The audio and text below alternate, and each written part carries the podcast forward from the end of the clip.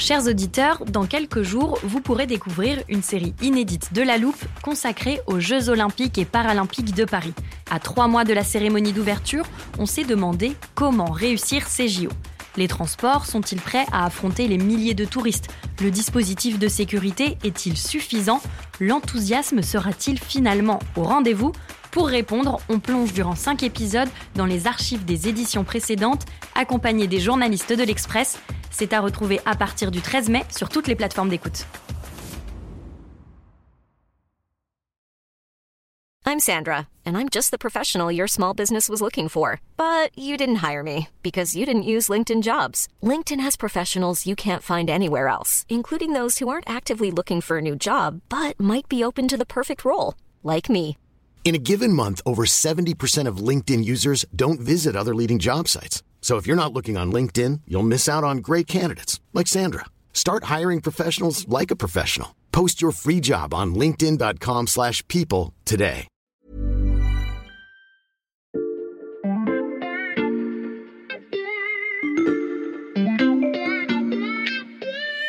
Salut, c'est Xavier Yvon. Nous sommes le lundi 3 octobre 2022. Bienvenue dans La Loupe, le podcast quotidien de l'Express.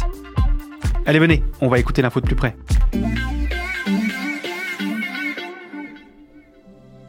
Imaginez un monde parallèle.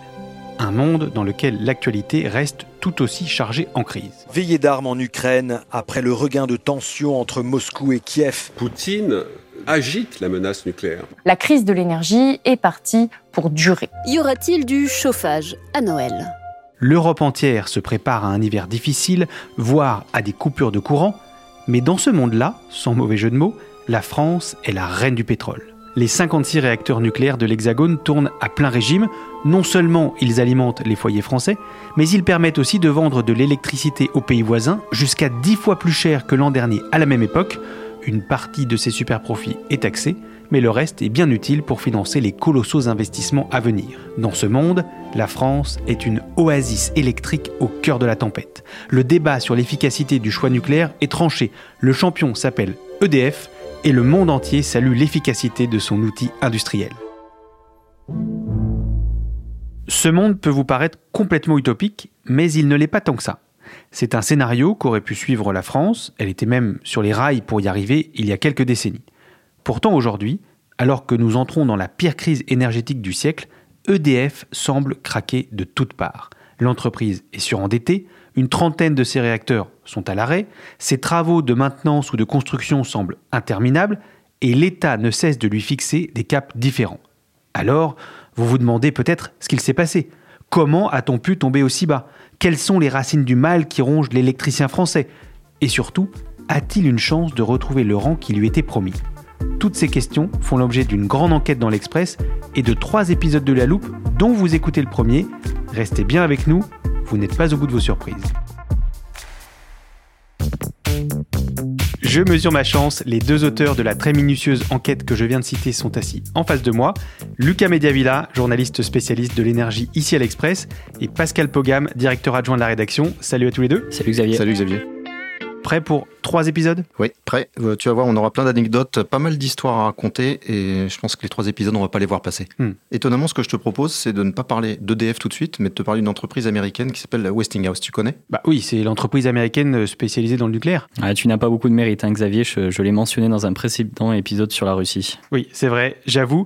Euh, bon, venons-en au fond. Pourquoi est-ce que vous me parlez d'une entreprise américaine dans un podcast sur E EDF Ben en fait, c'est tout simple, c'est que euh, avant la fin de l'automne, euh, EDF va recevoir le, le renfort d'une dizaine d'ouvriers euh, américains de cette entreprise-là. Et en fait, EDF et le ministère de la Transition énergétique ont dû payer le prix fort pour débaucher ses salariés. Euh, voilà, le ministère de la Transition parle d'eux comme l'orchestre philharmonique de New York du, du soudage. Donc c'est pour dire l'ambition un peu qu'ils ont derrière. Et donc en fait, l'idée, c'est que ces soudeurs, ils viennent régler les problèmes sur le parc d'EDF. Régler les problèmes d'EDF sur son parc nucléaire, ça veut dire réparer une partie de ses réacteurs à l'arrêt. En l'occurrence, là, c'est intervenir sur une des parties les plus sensibles, ce sont les soudures au, Mm. sein des réacteurs qui sont endommagés aujourd'hui. Et on manque cruellement de main-d'œuvre en la matière. C'est presque une anecdote, hein, ce qu'on raconte là avec l'arrivée de ces ouvriers américains, mais ça dit bien euh, la forme de panique qui s'est emparée de l'entreprise et l'urgence qui est la sienne. On le sait, l'hiver qui s'annonce euh, risque d'être très très difficile en matière d'approvisionnement électrique. Et les 12 réacteurs qui sont à l'arrêt aujourd'hui pour ces problèmes de corrosion sur les centrales d'EDF, eh bien, mettent en péril notre alimentation électrique tout simplement. Donc là, chaque semaine compte, chaque jour compte. Et pour EDF, l'arrivée de ces ouvriers spécialisés est une excellente nouvelle. Par rapport à un hiver normal, la production risque de diminuer de combien? En fait, les derniers chiffres communiqués par EDF sur le sujet euh, font état d'une production maximale de 300 TWh. Alors, ça dit pas grand-chose aux Mm. personnes qui nous écoutent peut-être, mais pour vous donner un élément de référence, c'était le niveau qui était atteint par la production d'EDF en 1990. Euh, donc là, on atteint, on peut le dire, un plus bas historique, et au moment où, précisément, la France et l'Europe entière ont un besoin euh, désespéré des électrons français. Et ça va avoir des conséquences, pas uniquement sur l'approvisionnement électrique cet hiver. ça va aussi avoir des traductions très concrètes sur les finances du groupe parce que euh, il y a un, indicateur très technique qui est utilisé euh, quand on parle de la production nucléaire, c'est le, Mm. le taux de disponibilité des centrales. Ce taux de disponibilité, il est surveillé comme le lait sur le feu parce que c'est ce qui dicte les résultats de l'entreprise, le résultat d'exploitation en particulier. Autant dire que là, avec on peut dire la moitié du parc nucléaire d'EDF à l'arrêt, l'impact financier, il va être majeur, d'autant qu'il n'y a pas que ces problèmes de corrosion qui touchent les centrales. EDF doit faire face depuis le début de l'année à un certain nombre de dispositifs tarifaires qui, eux aussi, euh, sont en train de, de grever ses finances. Je ne vais pas rentrer dans les détails de tous ces dispositifs. Il y a ce Mm. fameux bouclier qui a été mis en place par le gouvernement. Il y a aussi euh, ce qui force EDF à vendre à bas prix son électricité nucléaire à ses concurrents. Eh bien, quand on mélange tous ces ingrédients, le cocktail euh, a un résultat qui est désormais chiffré par EDF et qui amputera le résultat d'exploitation 2022 de 29 milliards d'euros. Mhm. C'est colossal, ça surprend à peu près tout le monde dans le secteur de l'énergie et ça fait dire à un patron du secteur que nous avons interrogé, une boîte normale dans ce contexte aurait fait faillite. Une boîte normale aurait fait faillite, mais pas EDF. Est-ce qu'une situation aussi catastrophique était prévisible? Alors moi, Xavier, je vais te donner euh, la réponse qui est celle du patron d'EDF, euh, Mm. enfin l'ex-patron d'EDF, hein, puisque maintenant il a été remplacé, donc Jean-Bernard Lévy. Mi-septembre, il était devant les, les parlementaires à l'occasion de la commission des affaires économiques de l'Assemblée nationale. Et en fait, il a donné trois raisons euh, pour justifier cette baisse de, de la disponibilité. Euh, la première, c'est l'ampleur des travaux qui sont menés aujourd'hui sur une partie des réacteurs du parc nucléaire français. Et donc, c'est des travaux qui sont lourds, qui sont menés pour prolonger la durée de vie des réacteurs de 40 à 50 ans. Donc, ce qu'on appelle la visite décennale, et c'est le- les travaux du grand carénage. Et les deux autres raisons? Alors je t'ai apporté, euh, pour que tu te fasses une idée, le son où Jean-Bernard Lévy euh, finalement décrit les deux autres euh, phénomènes. Tiens, écoute. Nous avons dû faire face à deux difficultés totalement imprévisibles. Le Covid et la corrosion sous contrainte. Oui, donc voilà, la première raison, c'est le Covid, hein, puisque en fait, euh, chaque année, euh, il y a une grande partie du parc euh, qui est mis à l'arrêt pour des maintenances simples, hein, que ce soit rechargement du Mhm. combustible ou ce qu'on appelle des visites périodiques. Et en fait, le Covid, comme il a arrêté pas mal d'activités dans les centrales, évidemment, euh, ça a bouleversé le planning de remise en marche de ces réacteurs. Donc déjà, il y a eu une forme un peu de désorganisation, il y a eu une baisse de la disponibilité euh, avec ce phénomène-là. La corrosion sous contrainte est un phénomène totalement inattendu qui a été détecté en décembre de, de 2021 au moment d'une visite décennale sur un réacteur assez récent, celui de Civo 1. Et donc le deuxième, c'est la corrosion sous contrainte. Pascal l'a un peu évoqué. En fait, euh, euh, c'est assez technique la corrosion sous contrainte. Ce sont des micro-fissures qui ont été détectées euh, sur certains circuits auxiliaires de réacteurs. En tant que tel, c'est pas un événement qui est susceptible de provoquer une catastrophe nucléaire, mais c'est un événement qui a été jugé lui-même sérieux par EDF, qui a décidé d'arrêter une bonne partie de ses réacteurs, soit pour contrôler s'il y avait des phénomènes de corrosion sur ces, sur ces autres réacteurs, soit parfois pour réparer là où il avait effectivement trouvé les fissures. J'ai bien écouté les extraits que vous m'avez apportés, euh, Lucas et Pascal. Jean-Bernard Lévy parle de difficultés totalement imprévisibles et inattendues. Oui, et, là-dessus, il y a certes un vilain concours de circonstances, euh, mais en fait, il y a beaucoup de gens dans l'entourage aujourd'hui d'EDF et dans le monde de l'énergie, euh, voilà, qui n'achètent pas vraiment la théorie de la malchance.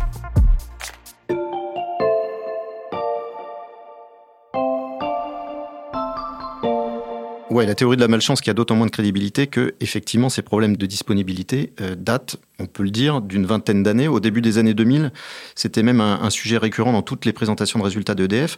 On voyait systématiquement le taux de disponibilité des centrales diminuer et surtout quand on les comparait à ce qui se pratique aux États-Unis, euh, notamment dans l'industrie nucléaire, mais aussi plus près de nous, chez un acteur comme Electrabel, l'EDF belge, eh bien, ces taux de disponibilité étaient régulièrement 10% euh, plus élevés que ceux d'EDF. Et à l'époque, on nous expliquait que c'était dû aux caractéristiques des centrales françaises, à l'organisation du travail spécifique. Le résultat est là. Euh, depuis 20 ans, ce problème existe et il n'a pas, semble-t-il, été traité. Il existait donc bien avant le Covid et la corrosion sous contrainte. Tout à fait. Pour des raisons vraisemblablement structurelles chez EDF et d'organisation du travail, euh, ce taux de disponibilité posait problème. Et en fait, il suffit de se pencher sur les rapports du groupe hein, entre 2006 et 2019. Avec Lucas, on a fait ce travail-là pour, pour l'enquête.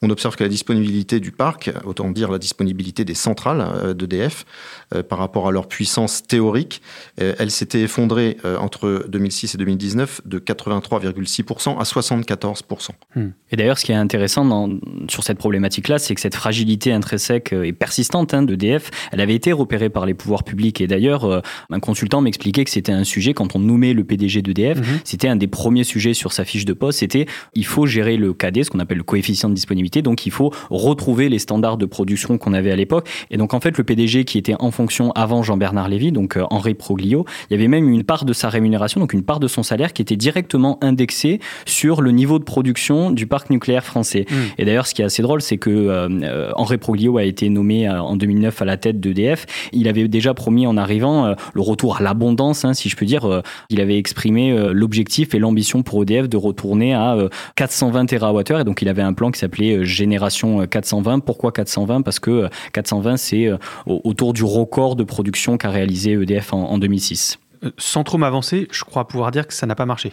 Effectivement, on peut même dire que les choses se sont aggravées et c'est pour ça qu'on parle aujourd'hui d'une véritable faillite euh, opérationnelle d'EDF, de faille aussi au niveau du management. C'est qu'on a le sentiment que malgré les constats qui sont faits depuis 20 ans, eh bien en fait ce fameux coefficient de disponibilité ne cesse de se dégrader. Mmh. Et je vais l'illustrer avec des chiffres. Au cours des cinq dernières années, euh, les arrêts de tranche dont parlait Lucas, ce qu'on appelle les arrêts euh, de routine hein, non décennaux, ont duré en moyenne 94 jours.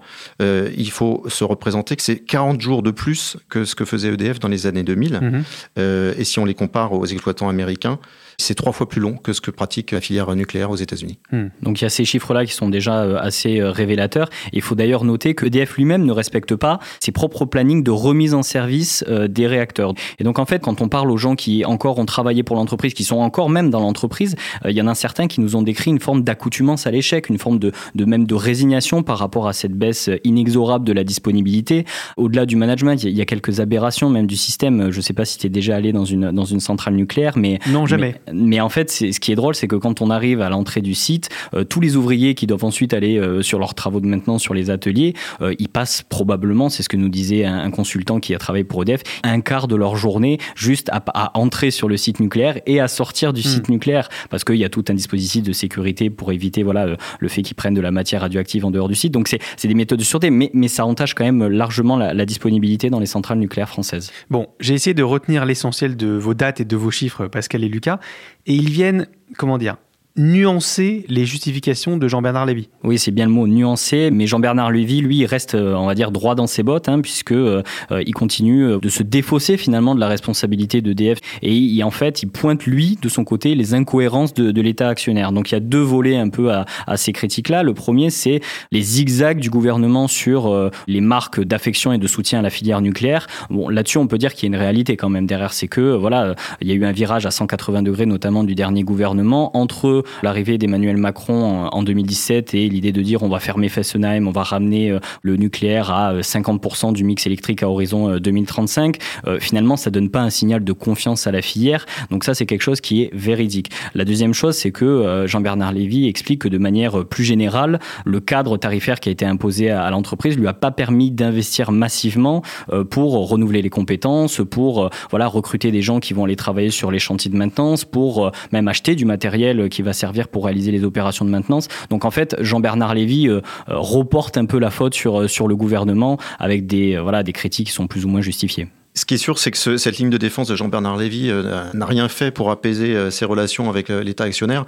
Réponse du ministère de la Transition énergétique quand on les a sollicités sur le sujet, ce n'est pas parce que l'État décide de construire une ligne de train que celui-ci arrive à l'heure en gare. Sous-entendu, Jean-Bernard Lévy n'a pas fait son job et c'est clairement lui le responsable de la situation. Si je continue avec les euphémismes, je dirais que le contexte ne semble pas tout à fait idéal donc pour construire de nouvelles installations nucléaires.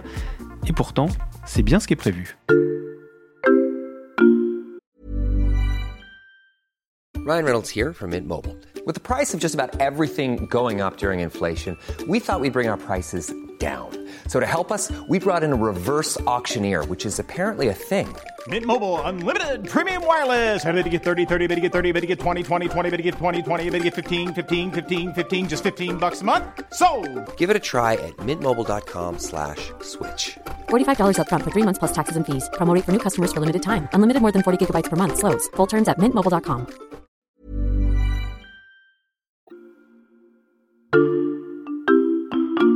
Alors on va pas te faire prendre euh, le téléporteur de la loupe aujourd'hui Xavier, mais je pense qu'à ce moment du podcast, il faut qu'on te raconte une histoire. Mais je vous écoute. Parce que les archives, c'est moi. Hmm. Alors vas-y, L'histoire en question, c'est une anecdote très très parlante que nous a raconté un haut dirigeant d'EDF de l'époque. L'époque en question, c'est 2008. Il faut imaginer euh, le début du chantier de l'EPR de Mhm. Flamanville. C'est une fourmilière, des grues partout, énormément de- d'ouvriers euh, sur place, des centaines et des centaines de canalisations de ferraillage. Et au milieu de ce chantier, euh, un visiteur prestigieux, un Américain qui s'appelle Riley Bechtel. Alors Riley Bechtel, c'est un nom qui ne vous dit pas forcément euh, grand-chose, mais c'est une espèce de légende dans l'industrie du, du génie civil, des travaux publics, qui est le patron de l'entreprise Bechtel qui porte ce nom. À ses côtés, le PDG d'EDF de l'époque, Pierre Gadonex, et un certain nombre de, dirigeants de l'entreprise.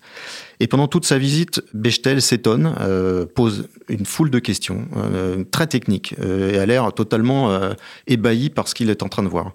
La, la visite se termine tout à fait normalement et avant de partir, il s'adresse à Pierre Gadonex, il s'approche de lui, il lui a dit « En 30 ans de carrière, je n'ai jamais vu un chantier aussi complexe ». Et le dirigeant qui nous rapporte cette anecdote nous dit que sur le chemin du retour, ils étaient tous un petit peu sous le choc et, entre eux, ils étaient tous en train de se dire « On a peut-être un petit problème ». On a peut-être un petit problème, une réflexion assez prémonitoire quand on connaît la suite de l'histoire de l'EPR de Flamanville. Oui, tout à fait. Et d'ailleurs, euh, voilà, 14 ans après cette visite, euh, le PR de Flamanville s'est transformé en un fiasco industriel et financier euh, majeur pour EDF. Et d'ailleurs, cet EPR normand, à l'heure où on se parle, bah, il est toujours pas terminé. Euh, la mise en service est prévue pour 2023, fin 2023, mais beaucoup de sources qu'on a interrogées dans notre enquête sont assez voilà, inquiets par rapport à cette deadline qui a été annoncée. Ils estiment que probablement on prolongera le, le- le délai jusqu'à 2024 euh, au mieux. Et alors, il y a ce boulet Flamanville, mais ce n'est peut-être pas le plus grave, parce qu'il y a de l'autre côté de la Manche un, un autre bourbier qui s'appelle Hinkley Point. Mhm. Hinkley Point, c'est un, un site sur lequel EDF est en train de construire deux réacteurs EPR, des jumeaux de, de Flamanville en quelque sorte. Et, là-bas aussi, on observe déjà des retards, déjà des surcoûts, euh, puisqu'en mai dernier, euh, 15 mois de retard ont été annoncés par EDF et une facture qui est passée euh, d'ores et déjà de 18 à 25 milliards d'euros. Les raisons invoquées officiellement, là aussi, Covid, et puis maintenant guerre en Ukraine, qui perturbe un certain nombre d'approvisionnements. Euh, mais en creusant un petit peu le sujet, on entend en fait la même petite musique hein, depuis le début de cette enquête. C'est problème de productivité, une organisation trop complexe et qui rend ce chantier euh, très très difficile. C'est dangereux pour EDF parce qu'il y a une dimension financière dans cette affaire euh, et qui avait été identifiée là aussi de longue date. Au moment du feu vert donné à ce projet Hinkley Point, le directeur financier de l'époque euh, d'EDF, qui s'appelle Thomas Pickmal, avait démissionné parce qu'il considérait que ce chantier faisait porter beaucoup trop de risques à EDF, risques financiers, puisque EDF est le seul à supporter la charge de ce chantier. Mm. Et, et c'est l'État euh, français qui l'avait forcé à prendre euh, toute la charge financière de ce chantier sur ses épaules. Le haut dirigeant euh, à l'époque avait claqué la porte en expliquant que c'était la survie même de l'entreprise qui était en jeu. Et aujourd'hui, d'autres personnes que nous avons rencontrées font la même analyse et nous parlent d'une bombe à retardement en Angleterre pour EDF. Ces deux exemples sont euh, très frappants, mais dans cette partie du podcast, on est censé parler des réacteurs nucléaires d'après, ceux dont Emmanuel Macron vient d'annoncer la construction. Oui, il y a quelques mois, donc euh, c'était les annonces de, de Belfort. Emmanuel Macron voilà, a officialisé la, la relance d'un nouveau programme électronucléaire français, la construction de six nouveaux euh, réacteurs.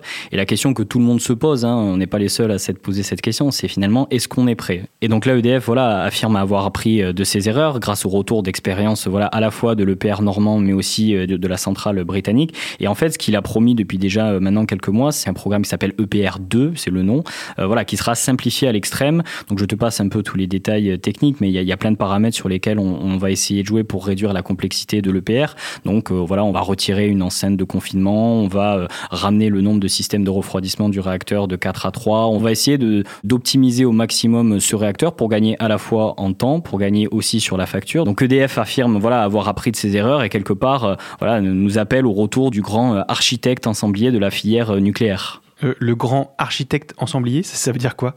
Ça, c'est une expression qui fleure bon les années 70-80, mmh. l'époque euh, dorée du, du nucléaire.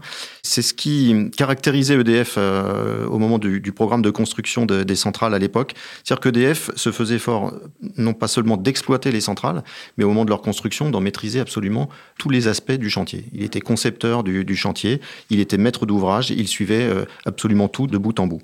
Et c'est ce qu'il espère faire à nouveau dans le cadre du de la relance du nucléaire et de la construction des nouvelles centrales. Par rapport à ça, il y a encore une fois pas mal d'interlocuteurs qu'on a interrogés dans notre enquête euh, qui euh, émettent pas mal de doutes, en interne comme en externe d'ailleurs, qui émettent pas mal de doutes sur la capacité d'EDF euh, à mener à bien ce, ce, nouveau programme. Ah bon? Et qu'est-ce qui provoque ces doutes? Bah, C'est les temps de construction affichés. On en revient là effectivement au retard de Flamanville et, et Dingle Point.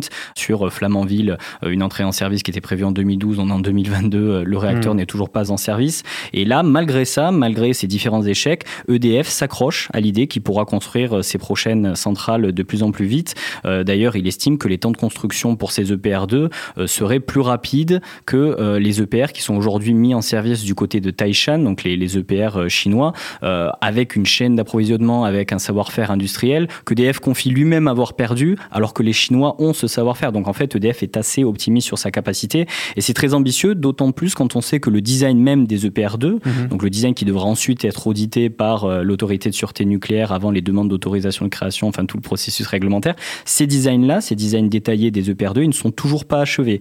Donc en fait, le délai qu'annonce EDF de début de la construction 2027, mise en service en 2035, on peut quand même raisonnablement douter de, de ces promesses-là. 20 ans entre les premières études et une mise en service, ça peut paraître énorme et, et en tout cas déconnecté des enjeux euh, du moment, hein, des, des, nouveaux enjeux énergétiques. Mais en fait, il y a un contre-argument qui, peut, qui permet presque de positiver ces, ces délais-là. C'est que le nucléaire, par essence, c'est l'énergie du temps long et les délais euh, qu'on évoque à l'instant peuvent permettre une montée en charge qui sera mmh. assez indispensable pour EDF compte tenu de la perte de savoir-faire des dernières années, euh, montée en charge et qui va aussi lui permettre de faire les recrutements nécessaires qu'on estime euh, à 30 000 embauches pour faire face à la construction des réacteurs annoncés. Je t'arrête Pascal, le recrutement chez EDF, c'est un des points qu'on abordera plus en détail demain dans notre épisode 2 consacré justement au fonctionnement interne de l'entreprise. Oui, un fonctionnement un petit peu particulier qui nous amènera à parler de l'Union soviétique, Xavier. L'Union soviétique, ça promet pour le deuxième épisode. Merci à tous les deux. À demain. À demain. Pascal Pogam et Lucas Mediavilla. Plus que jamais, je vous conseille d'aller lire la version écrite de leur enquête sur l'express.fr. C'est passionnant. Je vous rappelle que les trois premiers mois d'abonnement ne coûtent que 99 centimes en ce moment. Pour ne pas rater la suite de notre série, je vous recommande aussi de suivre La Loupe sur votre plateforme d'écoute préférée, si ça n'est pas déjà fait. N'hésitez pas non plus à nous dire ce que vous en pensez en commentaire ou par mail à laloupe@l'express.fr. Cet épisode a été écrit par Margot Lanuzel, monté par Mathias Pengili et réalisé par Jules Cros.